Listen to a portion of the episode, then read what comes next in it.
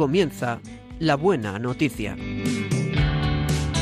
Un programa que hoy presenta la renovación carismática católica en España.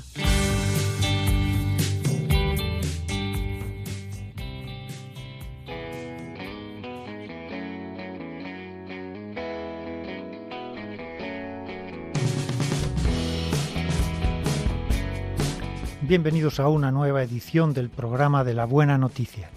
Hoy sábado 24 de diciembre comentaremos con ustedes la palabra de la liturgia correspondiente a la solemnidad de la Natividad, de mañana domingo del ciclo litúrgico hay. Hoy estamos expectantes, estamos esperando, celebrando como cada año, pero cada año es distinto el Adviento y la Navidad. Cada año estamos expectantes y abiertos a los dones, a los carismas, a las gracias que el Señor quiera regalarnos.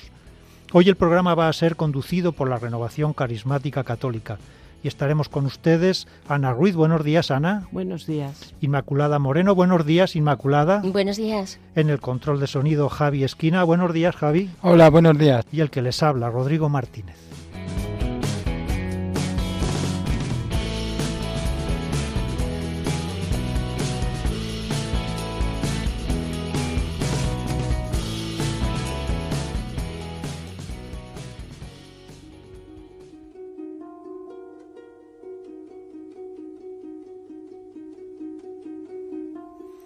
A Dios nadie lo ha visto jamás.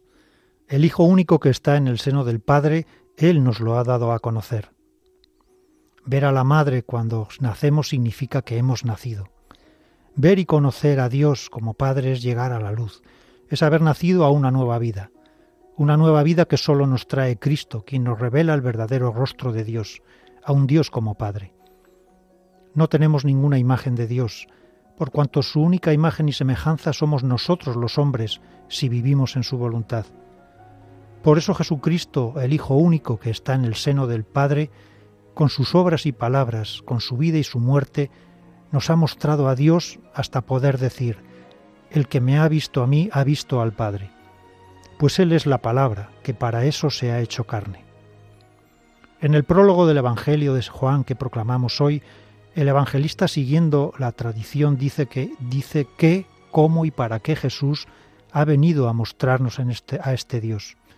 Unos temas que desarrollará a lo largo de su evangelio.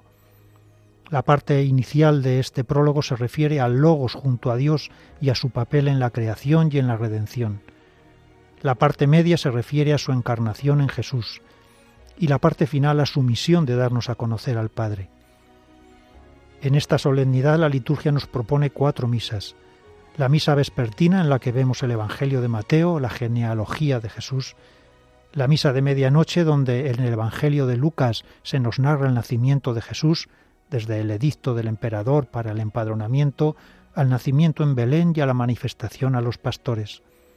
La misa de la aurora, donde en el Evangelio de Lucas se nos muestra la adoración de los pastores y que María conservaba todas estas cosas en el corazón, y hoy en la misa del día, si en las misas de medianoche y de la aurora se proclamaba y contemplaba sobre todo el hecho mismo del nacimiento de Jesús, en esta misa del día se proponen textos que se acercan a lo profundo del misterio, a lo invisible que es la obra de Dios, y que aquella historia manifiesta por un lado, pero oculta por otro simultáneamente.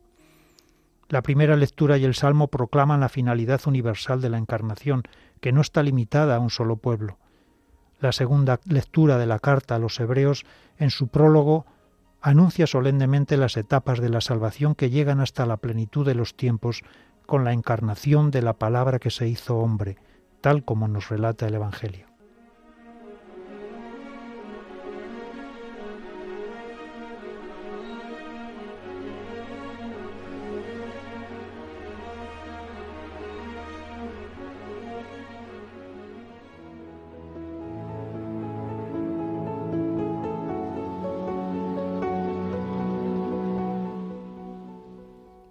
Lectura del profeta Isaías.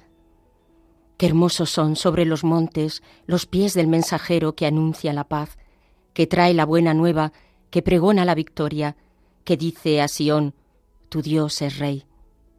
Escucha, tus vigías gritan, cantan a coro, porque ven cara a cara al Señor, que vuelve a Sión.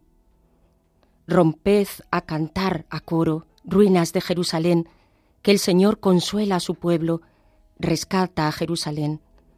El Señor desnuda su santo brazo a la vista de todas las naciones, y verán los confines de la tierra la victoria de nuestro Dios. Palabra de Dios.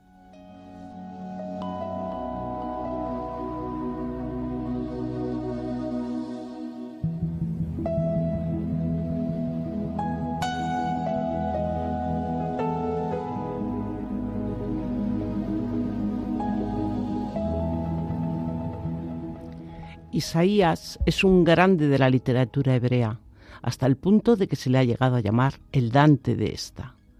Los 66 capítulos que componen su libro abarcan casi dos siglos y medios de historia, por lo que suponen la presencia de al menos tres manos distintas que, sin embargo, siguiendo la tradición bíblica y oriental, se ha adjudicado a un único y prestigioso autor.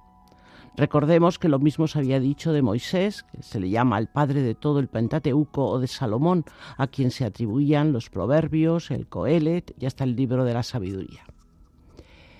Solo del primer Isaías tenemos nombre y datos concretos, incluso personales. Los otros dos autores son anónimos, pero dejan percibir el trasfondo histórico en que actúan y predican. El pasaje que hoy se ha proclamado pertenece al segundo Isaías, que es el autor de los capítulos 40 al 55, es decir, del llamado libro de la consolación, que refleja una situación concreta. Israel, desterrado en Babilonia, ve perfilarse en el horizonte a Ciro, que con su edicto en el año 538 a.C. va a permitir a las nacionalidades sometidas y deportadas por Babilonia volver a sus hogares respectivos. E intuye que en esta decisión está la mano de Dios. Es un poeta realmente refinado, pero más retórico que el Isaías clásico, y anuncia jubiloso el fin de la dominación enemiga gracias al nacimiento del príncipe de la paz. Sus páginas son una llamada entusiasta al retorno a la tierra prometida con himnos exultantes, oráculos de salvación, porque él siente que todo esto ha comenzado hoy. En los versículos inmediatamente anteriores a los que hoy se han leído, se había invitado a Jerusalén a que considerase el porqué de sus desgracias y el provecho que de ellas podía salir, eh, había tenido que beber ese cáliz de dolor que había causado su propio pecado, pero este ha sido un camino de purificación. Y ahora se presenta un tiempo de alegría, un tiempo de perdón que Dios le va a conceder, que la va a tomar por la mano y la va a preparar de nuevo como a la amada revestida de luz y belleza. Y esta buena noticia es el acontecimiento salvífico, que está condensado en la salida de los desterrados de la tierra del exilio, precedidos por Yahvé que abre la marcha. Los versículos que hoy leíamos, empezando por el 52.7, se insertan en este contexto y nos presentan el bello sueño poético del final del destierro.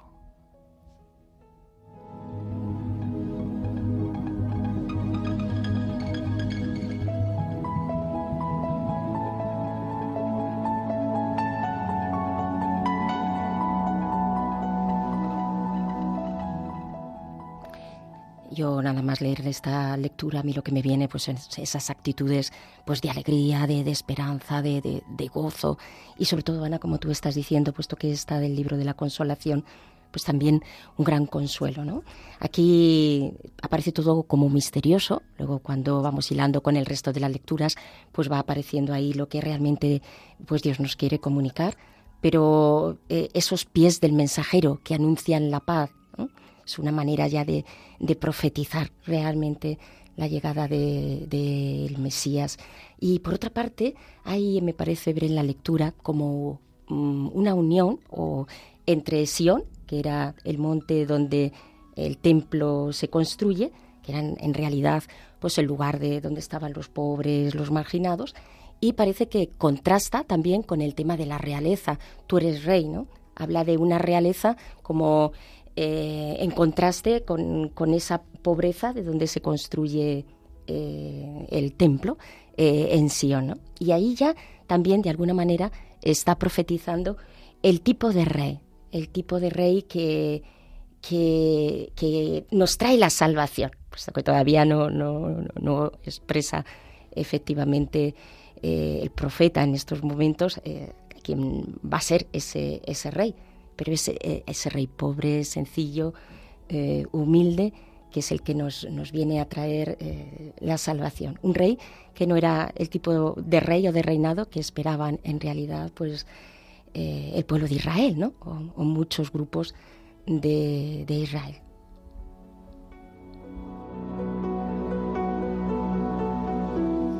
Como se ha comentado, es el libro de la consolación y, y vemos como un pueblo que vivía en la postración porque había perdido todo en lo que creía, todo lo que Dios le había prometido, la tierra prometida, el templo, incluso se veía en una civilización que cuestionaba su propia religión. Pero en medio de esa postración, de ese sufrimiento, experimentan una palabra de aliento, una palabra de esperanza. Las cosas van a cambiar. Esto es lo que es el Adviento y la Navidad. Cómo Cristo viene a nuestra vida y nos cambia. Nos levanta de los momentos de postración, nos, levanta de los momentos de oscuridad. Él tiene un proyecto precioso, maravilloso, único e irrepetible para todos y cada uno de nosotros.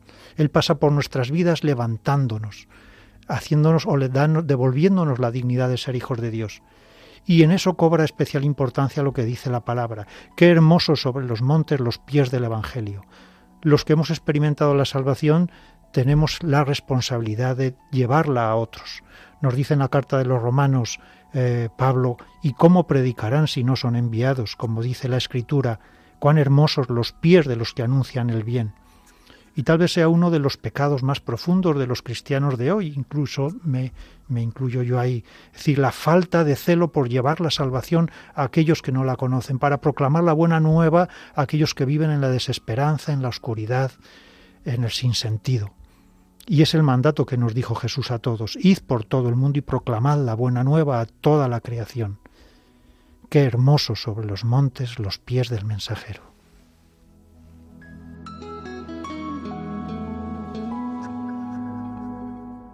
Es verdad que en el mundo de hoy a veces nos sentimos como, como esos exiliados de Babilonia en una desolación, en una devastación absoluta y nos quejamos.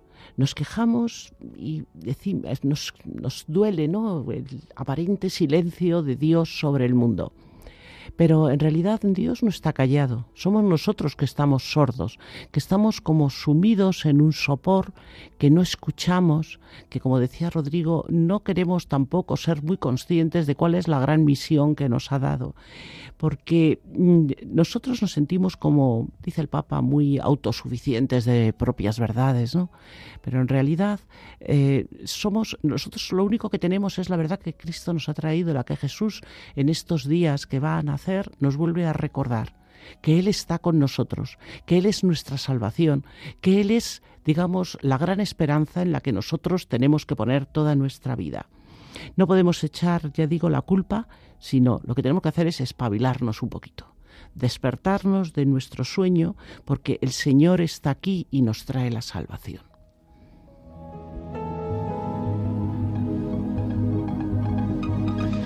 Escucha, tus vigías gritan, cantan a coro, porque ven cara a cara al Señor. Esta es la esencia de la Navidad. La esencia de la Navidad es que todo un Dios todopoderoso y creador se hizo hombre, y que Cristo, encarnándose, siendo el Emanuel con nosotros, nos ha mostrado el verdadero rostro de Dios, y nos ha revelado a un Dios como Padre. No hay ninguna religión en el mundo que tenga a Dios como Padre, porque ninguna religión puede revelar a Dios como Padre, sino se te da a conocer por aquel que lo conoce, por aquel que ha bajado del cielo. En el Antiguo Testamento nadie podía ver el rostro de Dios salvo pena de muerte. Todo aquel que lo veía estaba condenado a morir y muchos manifestaban su miedo en la teofanía del Sinaí o eh, Moisés cuando tiene la teofanía de la zarza ardiente o otros profetas, eh, Elías cuando eh, tuvo esa teofanía también en el Oreb. Pero con Cristo vamos descubriendo el rostro amoroso del Padre. Un Padre que no ha venido a juzgar, un Padre que es Padre de bendición para todos, un Padre que nos ama y que nos, revela que nos ha creado por amor y para amar.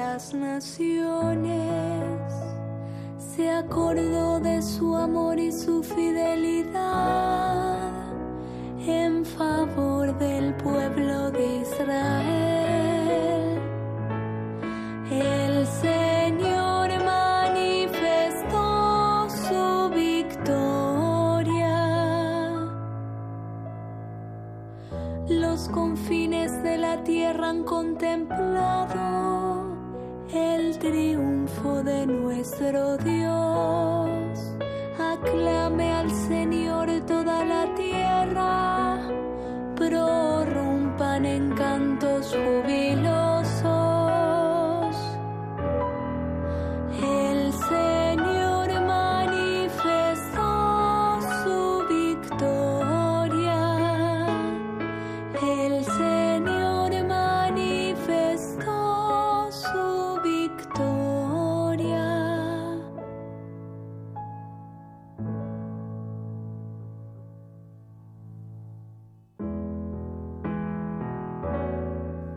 Bendito seas, Señor.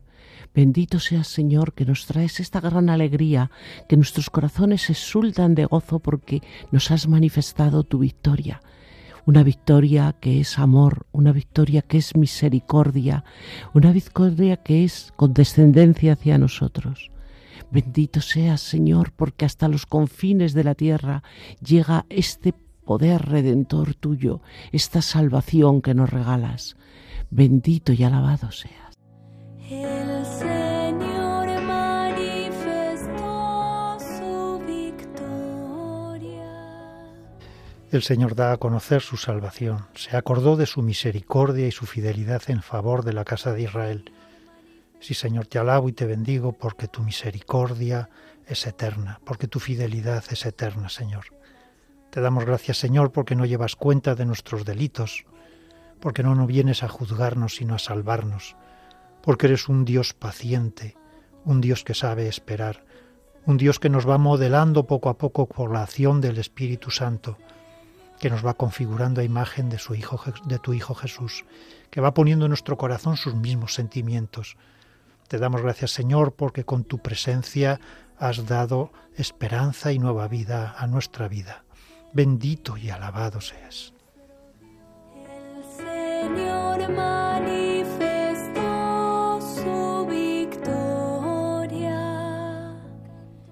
Bendito y alabado eres por siempre, Señor.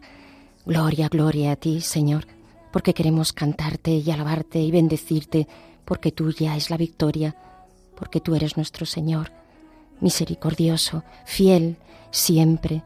Bendito eres, Señor, que nos das a contemplar tus maravillas, nos das a contemplar nada menos que tu obra de salvación sobre nosotros.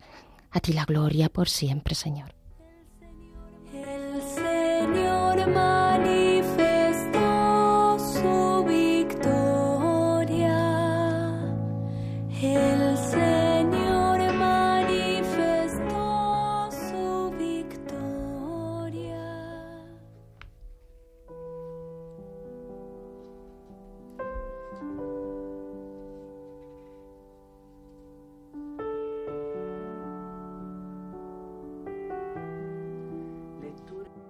Lectura de la carta a los Hebreos. En distintas ocasiones y de muchas maneras habló Dios antiguamente a nuestros padres por los profetas. Ahora, en esta etapa final, nos ha hablado por el Hijo, al que ha nombrado heredero de todo, y por medio del cual ha ido realizando las edades del mundo. Él es reflejo de su gloria, impronta de su ser. Él sostiene el universo con su palabra poderosa y habiendo realizado la purificación de los pecados, está sentado a la derecha de su majestad en las alturas, tanto más encumbrado sobre los ángeles, cuanto más sublime es el nombre que ha heredado. Pues a qué ángel dijo jamás, Hijo mío eres tú, hoy te he engendrado? ¿O yo seré para él un padre y él será para mí un hijo? Y en otro pasaje, al introducir en el mundo al primogénito, dice, Adórenlo todos los ángeles de Dios. A Dios nadie lo ha visto jamás.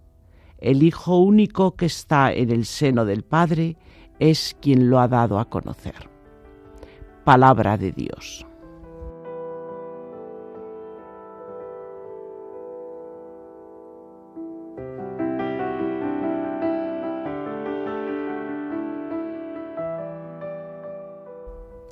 A pesar de la conclusión que tiene de estilo epistolar, este largo escrito de Hebreos presenta los aspectos más bien de una homilía o un sermón litúrgico. Carece de saludo inicial y comienza simplemente como cualquier tratado o exposición doctrinal. Está dirigida a destinatarios que necesitaban unas palabras de exhortación porque su fe estaba en peligro. Después del primer entusiasmo de la conversión, se habían dejado arrastrar por la fatiga y el desaliento. Algunos desertaban de las asambleas cultuales y su formación cristiana dejaba mucho que desear. Por otra parte, pruebas y persecuciones habían provocado desconcierto. Pues bien, para exhortar a los cristianos a seguir el camino que conduce de este mundo perecedero al mundo celestial, el autor nos presenta a Jesucristo como el sumo sacerdote que con su muerte selló la nueva alianza entre Dios y los hombres, y que ahora ejerce en el cielo una mediación eterna. A la vez describe el itinerario del nuevo pueblo de Dios en marcha hacia la tierra prometida bajo la guía del mismo Jesucristo. La comparación con los personajes e instituciones del Antiguo Testamento destaca la suprema grandeza de Cristo y la superioridad de la nueva alianza sobre la antigua. En esta carta a los hebreos no hay nada que esté en desacuerdo con el pensamiento de Pablo, pero el estilo, el vocabulario, la manera de interpretar el Antiguo Testamento reflejan una personalidad que no es la del apóstol. Como decía Orígenes, el escritor del siglo II, del gran escritor del cristianismo, los pensamientos son de Pablo, pero las frases y la redacción son de otra persona. Y únicamente Dios sabe quién escribió esta carta. Pero sí hay datos que pueden establecerse con certeza, por ejemplo, que el autor es un judío helenística, que es muy buen conocedor de la traducción griega del Antiguo Testamento y que sus destinatarios son cristianos provenientes del judaísmo. Con respecto al lugar y la fecha de la composición, se suele defender que ha sido escrita en Roma entre los años 70 y 80. La lectura que hoy se ha hecho corresponde a las primeras líneas de la carta. Son una especie de prólogo donde es presentada en visión sintética toda la revelación divina.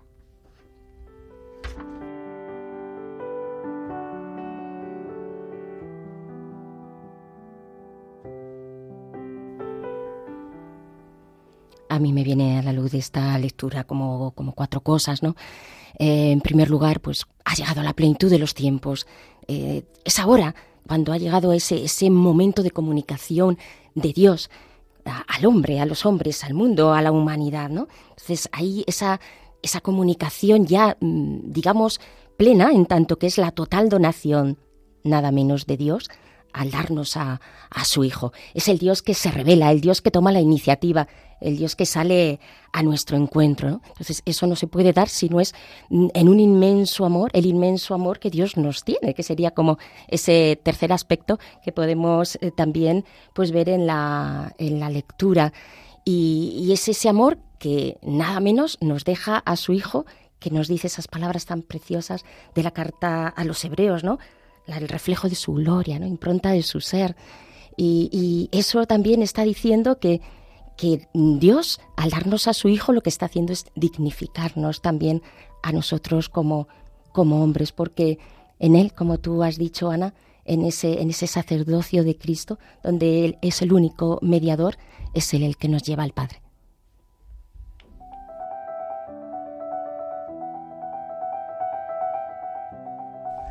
Ciertamente aquí habla sobre las distintas etapas de la salvación y cómo en la plenitud de los tiempos, como hemos dicho, es cuando nos ha hablado, y nos ha dado eh, Dios a su Hijo. Pero aquí el ser hijo no es un privilegio. Es como en una empresa cuando decimos el hijo del jefe que parece que, que ya tiene todo ganado. Aquí, además de la filiación que es, es cierto que es, es fruto también de una actitud una actitud de obediencia, de anonadamiento según el plan del Padre, porque la plenitud de ser hijo es porque vino a hacer la voluntad del Padre. En el Salmo 40, en los versículos 7 a 9, nos dice, Sacrificios y ofrendas no los quieres, pero me has abierto el oído. No pides holocaustos ni víctimas expiatorias. Entonces yo digo, aquí he venido. En el texto del rollo se escribe de mí que he de cumplir tu voluntad y yo lo quiero. Dios mío, llevo tu instrucción en mis entrañas. Esta pasión que nos describe el Salmo del Hijo por vivir en la voluntad del Padre es la que con el Espíritu Santo nos ha transmitido. Nos ha transmitido ese deseo de vivir en el plan de Dios, de acoger el plan de Dios, de aceptarlo, aunque a veces no lo entendamos, pero hace que nuestra vida se constituya en torno a lo que Dios quiere de nosotros para el fin que Él quiere de nosotros. En Cristo nos quiere dar la plena capacidad de descubrirnos amados por Él para amar a los demás y vivir una vida en sencillez, en humildad, buscando servir y no ser servidos, buscando obedecer y no hacer nuestra voluntad.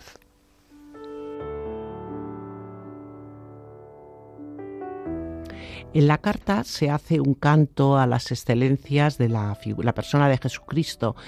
Incluso se hace una descripción séptuple de este Hijo glorioso, se dice que es el heredero de todo, que es el creador, el revelador, el sustentador con la palabra de su poder, el redentor, el gobernante, pero yo quería detenerme en, en uno de los atributos que me parece que es importantísimo en la carta, y es que dice que Cristo es el Supremo. Y al decir que ese Supremo, insiste además el autor que es superior a los ángeles, que está muy por encima de los ángeles. Y hemos leído que incluso da unos argumentos basados en la escritura importantes. ¿Por qué insiste tanto? Pues bueno, los judíos veneraban a los ángeles y tenían un lugar importante en la ley porque eran como unos, en fin, tenían un papel de mediadores, ¿no? Ellos llevaban el mensaje de Dios. Pero mm, es verdad que había ya unos errores importantes en estos primitivos cristianos, unas tendencias de, tipo herético que mm, tendían a adorar a los ángeles y además incluso otra idea todavía peor que era considerar a Jesús mismo como un ángel, lo cual degradaba pues su gloria y su majestad. Entonces, en este respecto es por lo que el, el, autor de la carta da argumentos bastante sólidos. Pero es que nosotros podríamos plantearnos que en el mundo de hoy esta idea herética también existe. No tenemos más que fijarnos, pues por ejemplo, en todo todas esas creencias de angeleología ¿no? que tiene, por ejemplo, la nueva era con unos enfoques que difieren absolutamente del enfoque cristiano. Es algo que la Iglesia se ha preocupado de atajar y hay, por cierto, un documento muy interesante llamado Jesucristo, portador de agua de vida, donde el más alto nivel jerárquico pues, nos habla de estos errores, ¿no? de estos errores de concepción. Bueno, el primer error es todos esos ángeles con nombres, en fin, recogidos de los apócrifos del Antiguo Testamento.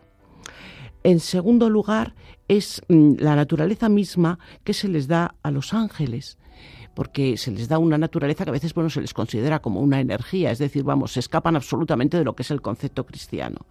Incluso hay momentos en los que hablan de Jesucristo como un ser arcangélico. Esto ya claro es el error número uno, porque eh, ya considerar a Jesús, ya hemos dicho que desde la época de la carta a los hebreos, ese error había existido o por lo menos había amagado y se le había intentado poner un, en fin, un poco el, la poner, ponerle en su sitio. Bueno, yo creo que tenemos que nosotros también, porque vivimos en este mundo, porque muchas veces estas ideas, pues no sé, en nuestra formación eh, no, no encontramos respuestas, nos pueden confundir. Pero ya digo, la, la, Iglesia sí que tiene toda una enseñanza sobre el tema y cuando nosotros tengamos alguna duda, acudamos a las fuentes a enterarnos.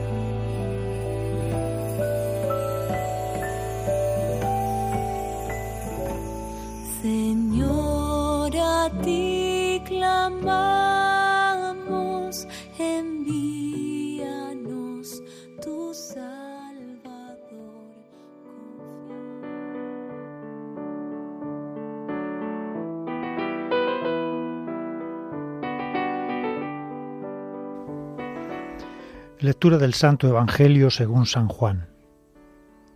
En el principio ya existía la palabra, y la palabra estaba junto a Dios, y la palabra era Dios.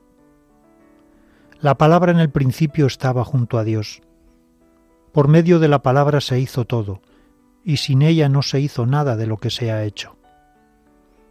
En la palabra había vida, y la vida era la luz de los hombres. La luz brilla en la tiniebla, y la tiniebla no la recibió. Surgió un hombre enviado por Dios que se llamaba Juan. Este venía como testigo para dar testimonio de la luz, para que por él todos vinieran a la fe. No era él la luz, sino testigo de la luz. La palabra era la luz verdadera que alumbra a todo hombre. Al mundo vino y en el mundo estaba, el mundo se hizo por medio de ella y el mundo no la conoció. Vino a su casa y los suyos no la recibieron. Pero a cuantos la recibieron les da poder para ser hijos de Dios si creen en su nombre. Estos no han nacido de sangre ni de amor carnal ni de amor humano, sino de Dios. Y la palabra se hizo carne y acampó entre nosotros, y hemos contemplado su gloria, gloria propia del Hijo único del Padre, lleno de gracia y de verdad. Juan da testimonio de él y grita diciendo, Este es de quien dije, el que viene detrás de mí pasa delante de mí, porque existía antes que yo. pues de su plenitud todos hemos recibido gracia tras gracia, porque la ley se dio por medio de Moisés, la gracia y la verdad vinieron por medio de Jesucristo. A Dios nadie lo ha visto jamás. El Hijo único que está en el seno del Padre es quien lo ha dado a conocer. Palabra del Señor.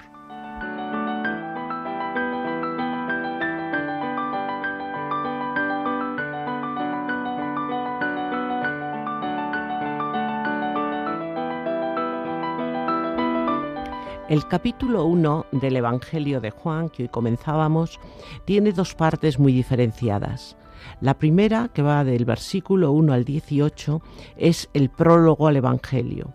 Y luego ya en una segunda está el testimonio oficial del Bautista que presenta a Jesús, a Cristo, al Israel como el Mesías, y la primera recluta que Cristo hace de discípulos.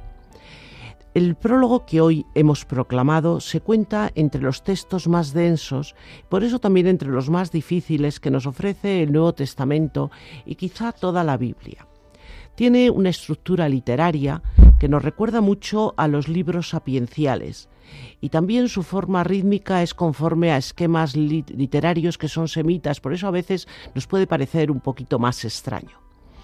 Formalmente podríamos decir que es un himno, un himno a la palabra de Dios, a Dios encarnado, a Cristo, al que más tarde a este himno se añadieron algunas apostillas para enlazarlo con el Evangelio. Hace una síntesis del tema fundamental en torno al cual gira todo el Evangelio de Juan, y es que Jesús es el enviado de Dios, es su palabra por excelencia, y vino a este mundo para hacernos conocer al Padre. Por su contenido podríamos decir que pertenece a la teología narrativa. El Evangelio de Juan, curiosamente, no tiene una tradición como la de Lucas para hablarnos de la Anunciación o del nacimiento de Jesús, y por eso se introduce teológicamente en estos misterios mediante su teología de la palabra, la palabra de Dios. Este prólogo hay que contemplarse a la luz de la comprensión tradicional del Dios del Génesis y del Dios del Sinaí.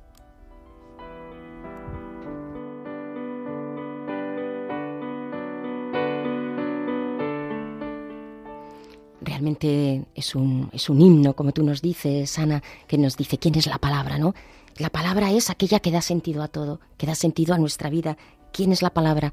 La que se ha donado totalmente, pero no ha sido recibida. Realmente esto es un, drama eh, tremendo. Muchos no han recibido a la palabra. ¿Quién es la palabra? La luz verdadera. No hay otra donde encontramos nuestra luz. ¿Quién es la palabra? Por la cual todo se ha hecho mirando a la palabra se ha hecho todo. Y claro, está haciendo también pues referencia a ese contexto trinitario en el que tenemos que entender el, prólogo. ¿Quién es la palabra? Eh, llena de gloria, de gracia y de verdad. Y hay esta expresión tan hermosa de quien hemos recibido gracia, gracia tras gracia, que resulta como una expresión que nos da esa sobreabundancia del don de Dios sobre cada uno de nosotros. Entonces, ¿qué hacer? Ante esta donación total, esta comunicación total de Dios. Pues proclamar en nuestra vida la palabra, ¿cómo? Pues como hizo Juan. Yo no soy, sino es Él, la vida, la gracia, la verdad.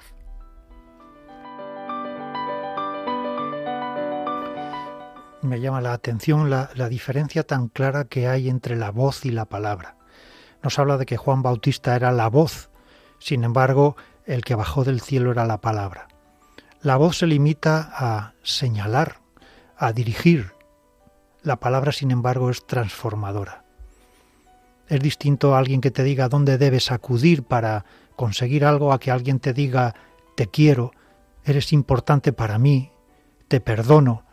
Hay una palabra que es transformadora, que llega a lo más íntimo del ser y que causa un efecto que, que no causa nada. Esa palabra es la que bajó del cielo. Esa palabra es la que hizo la creación al principio. Por eso el Génesis está lleno de, frases como y dijo Dios. Dios crea de la nada y crea por la palabra. Y hoy que la palabra se hace carne, quiere decir que en ti y en mí Cristo puede hacer una nueva creación. Cual sea tu pasado, mi pasado, cual sean nuestras heridas, nuestros traumas, cual sean nuestras dificultades, nuestros vicios, Él puede hacer en ti y en mí una nueva creación, porque Él llega hasta lo más íntimo de nuestro ser, y su palabra es una palabra de amor, de perdón, de misericordia, que no, no puede pasar eh, imperceptible y no es impasible, sino que es eficaz, eficaz porque lo que nace del amor es eficaz.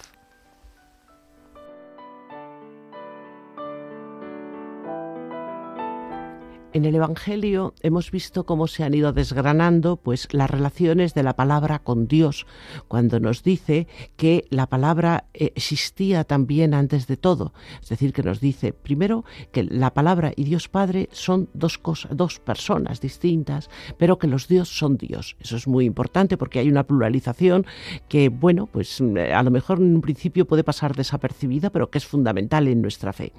Nos habla también de las relaciones de la palabra con el mundo, cuando habla de la creación, como decía Rodrigo, se ha hecho toda ella por medio de la palabra. Pero sobre todo nos habla de las relaciones de la palabra con el hombre, porque Jesucristo es la encarnación de, Dios, pero es la palabra hecha carne. La palabra es que es un término absolutamente bíblico, porque en ningún otro Dios, eh, en la Biblia, ningún otro Dios habla más que Dios, el Dios con mayúscula. ¿Por qué? Pues porque, como nos dicen los salmos tantas veces, la misma Biblia, los otros dioses tienen boca pero no hablan. ¿Mm? El Dios de la Biblia es el único que habla, el único que se expresa en el mundo. Y además con esa palabra, con ese hablar, hace cosas maravillosas. Hemos dicho la creación, pero además con la palabra llama a Abraham, que es el padre de los creyentes. Es la palabra del Señor la que libera también al pueblo de la esclavitud de Egipto, anuncia los tiempos nuevos, es la palabra que eh, aparece también en la boca después, a través de la boca de los profetas de Israel. Y esta palabra, esta palabra de Dios se nos ha hecho carne. Y yo creo que esto es, es algo tan maravilloso que muchas veces no, no casi, bueno, no, no es que ni casi, es que no lo entendemos. Somos incapaces de percibir la grandeza de lo que es esa palabra convertida en algo tan pequeño, tan frágil como somos los seres humanos.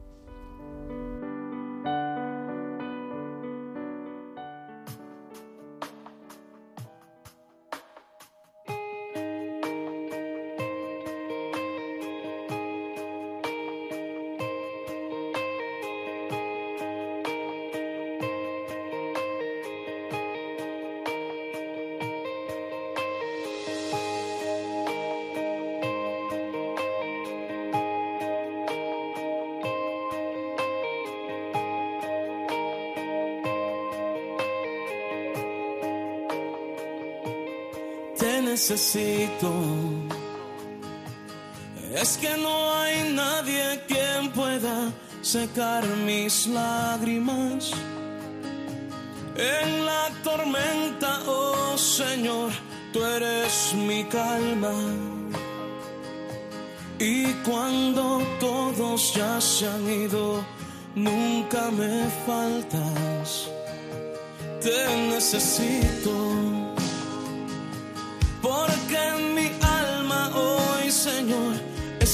sedienta. Y tú eres ese manantial de agua fresca. Y eres Jesús el pan de vida que me sustenta. Te necesito, Dios. Te necesito, Dios necesito, Dios.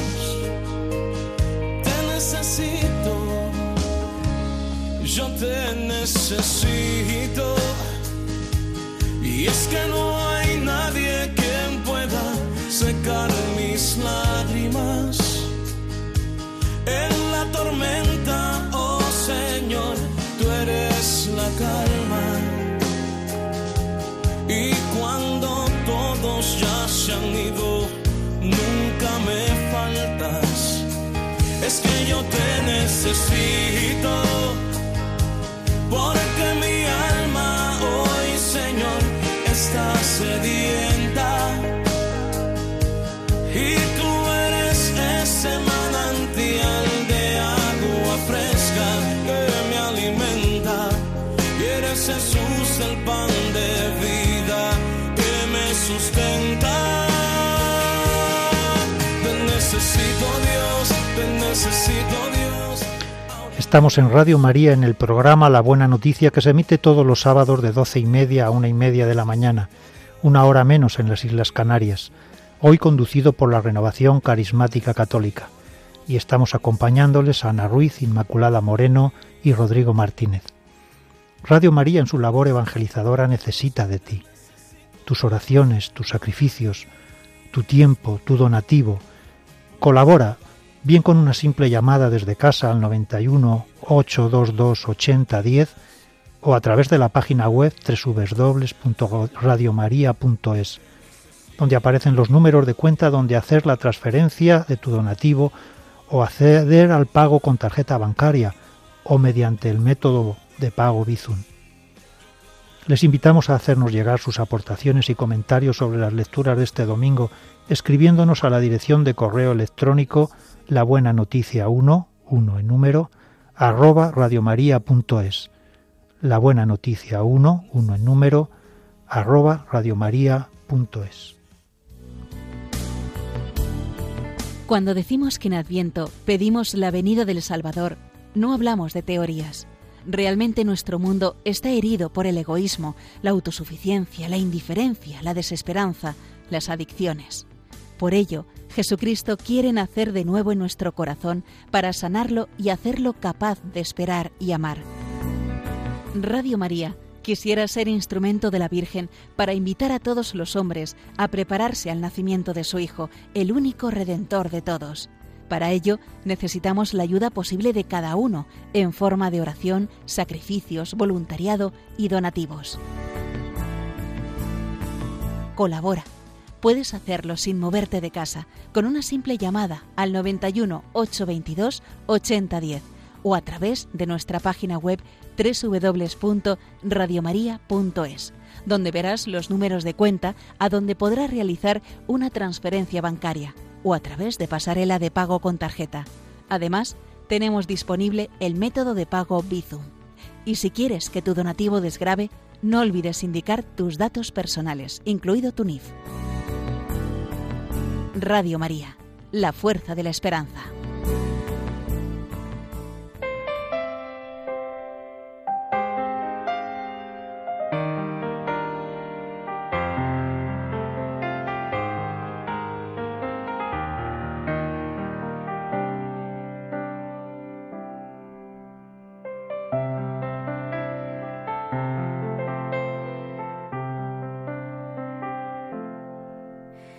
Espíritu de Dios está en este lugar. El Espíritu de Dios se mueve en este lugar. Está aquí para consolar. Está aquí para liberar. Está aquí para guiar. El Espíritu de Dios está aquí. Señor, me conmueve pensar que tú, la palabra de Dios, te has hecho carne y has venido a acampar entre nosotros. Señor, tú que eres tan grande, tan poderoso, que podrías haber venido fulminando los montes, derritiéndolos. Sin embargo, te has hecho pequeñito, te has hecho frágil, has adoptado nuestra debilidad para que nosotros podamos acercarnos sin miedo hacia ti. Señor, bendito seas porque eres maravilloso en este procedimiento, en esta en este método tan bello, tan tierno que has elegido. Es, demuestras así este amor que tienes hacia nuestra pequeñez también, esta comprensión. No has dudado, Señor, de meterte en el mundo, en este mundo en el que el pecado nos rodea por todas partes para ayudarnos, para levantarnos, para darnos tu ejemplo en todo momento, para saber que podemos contar contigo, que tú eres nuestra guía, que tú eres nuestro consuelo. Bendito seas nuestro Señor Jesucristo, nuestro Señor encarnado. Bendito y alabado seas por siempre. Dios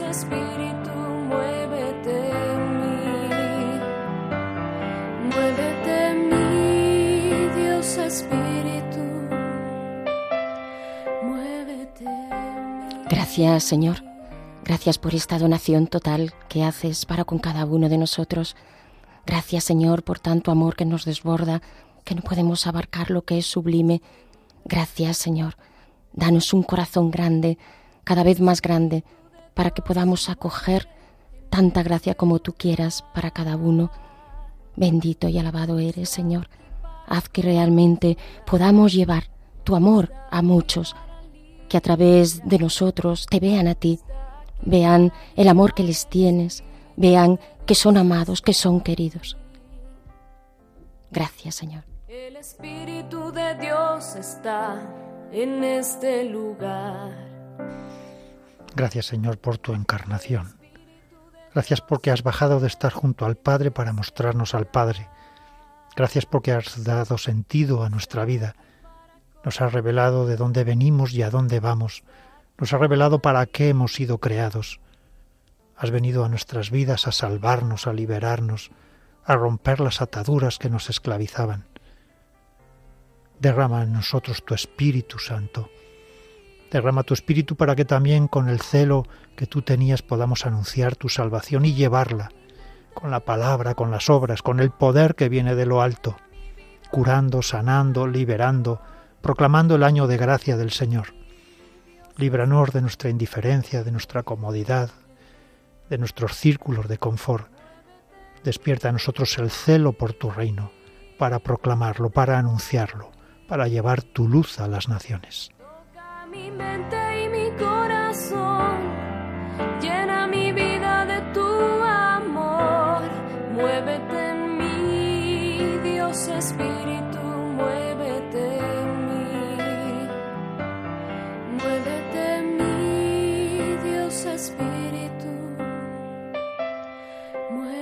there.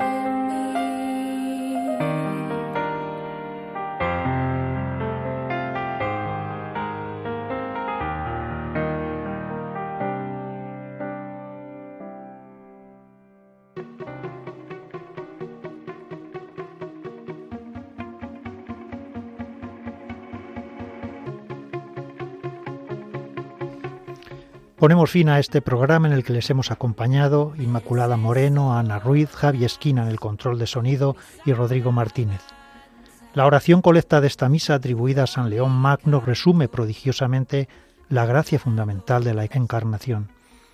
Oh Dios que de modo admirable has creado al hombre a tu imagen y semejanza, y de un modo más admirable todavía restableciste su dignidad por Jesucristo. Concédenos compartir la vida divina de aquel que hoy se ha dignado compartir con el hombre la condición humana. Les deseamos la paz y las bendiciones de parte de nuestro Señor Jesucristo y, como no, el cuidado amoroso de nuestra Madre María, y les invitamos a permanecer en compañía de Radio María, la emisora de nuestra Madre.